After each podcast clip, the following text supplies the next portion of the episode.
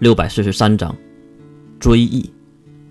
生活像一把无情的刻刀，改变了我们的模样；记忆像一张永远画不完的画布，记录着我们的过往。月，月，你的头发是不是偷偷染了呀？眼前的黑白世界消失，恢复到普通的彩色世界。记忆中的女人也消失了，月依然坐在了镜子前，让赫本梳着头。啊，我在巷子里偷偷染了的，千万别告诉我哥啊。嗯，放心吧。不过我们的梨月妹妹也喜欢打扮了，是不是看上谁家男孩了？月转过头看向赫本，嫂子，嫂子。好像月根本就没有这么叫过赫本。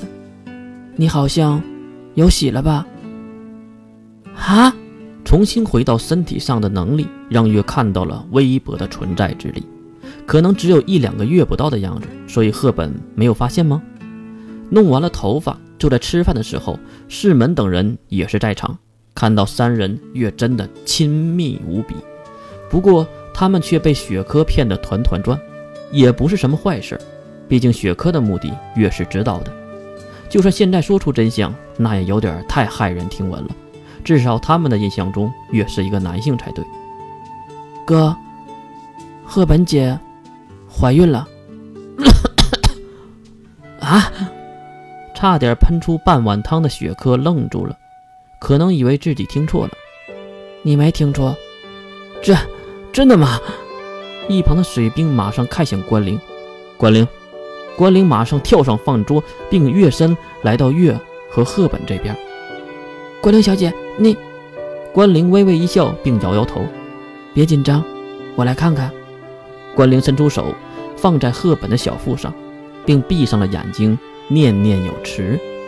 十几秒钟后，关灵重新睁开眼睛，带着无比欢快的笑意：“是的，有存在之力，而且是一个女孩，赫本。”恭喜你，关灵和赫本抱在了一起。一旁已经吃不下去的雪珂也是走过来，看到雪珂过来，关灵退到月的身边，雪珂跪了下去，抱住了赫本的小腹。还真是谢谢你啊，赫本。如果老爹还活着，他一定会，他一定会，他会煮很多的热汤和很多的南瓜饼。这话是月说的。听到这沾满回忆的话语，雪珂竟然落泪了。他重新站了起来，并坐在了自己的位置上，低头看了一眼赫本，又看了一眼一旁的关灵。我没想过自己会有后人，也没想过自己会遭到什么样子的报应。我这一辈子。不知道做了多少的坏事，哥，雪珂伸手阻止了月，月，让我说完。我并不会说什么，让你们原谅什么的。我只想和三位说，我根本就不是神，是附小认错了。雪珂竟然说出了这样的话，是什么让他瞬间就释怀的？到底是什么？就在这一念之间，就能改变一个如此恐怖的小人呢？难道就是那赫本的肚子里还没成型的孩子吗？哈，我们当然知道了。一脸笑意的关灵端走了赫本面前的菜，并放在了雪珂的面前。你老婆不能吃辣的，给她补一补吧。至于你是不是神，哼，你们竟然知道我在骗你们！关灵回到自己的座位。将自己的牛奶推到月这边，月转给了赫本，赫本高兴的点了点头。我不是说过，无论和谁作对，哪怕对抗整个世界，我们都会一直站在那个人的身边。其实那个人失去了消息之前，就已经告诉我们，要来这里帮你。你在很久之前就在我们计划之内了，所以，我们来这里帮你，并不是因为你是神，而是因为。我们受到了以前挚友的请求，虽然我们现在还不知道他在哪里，也不知道他是生是死，但是我们相信，总有一天我们还会相遇的，对吧？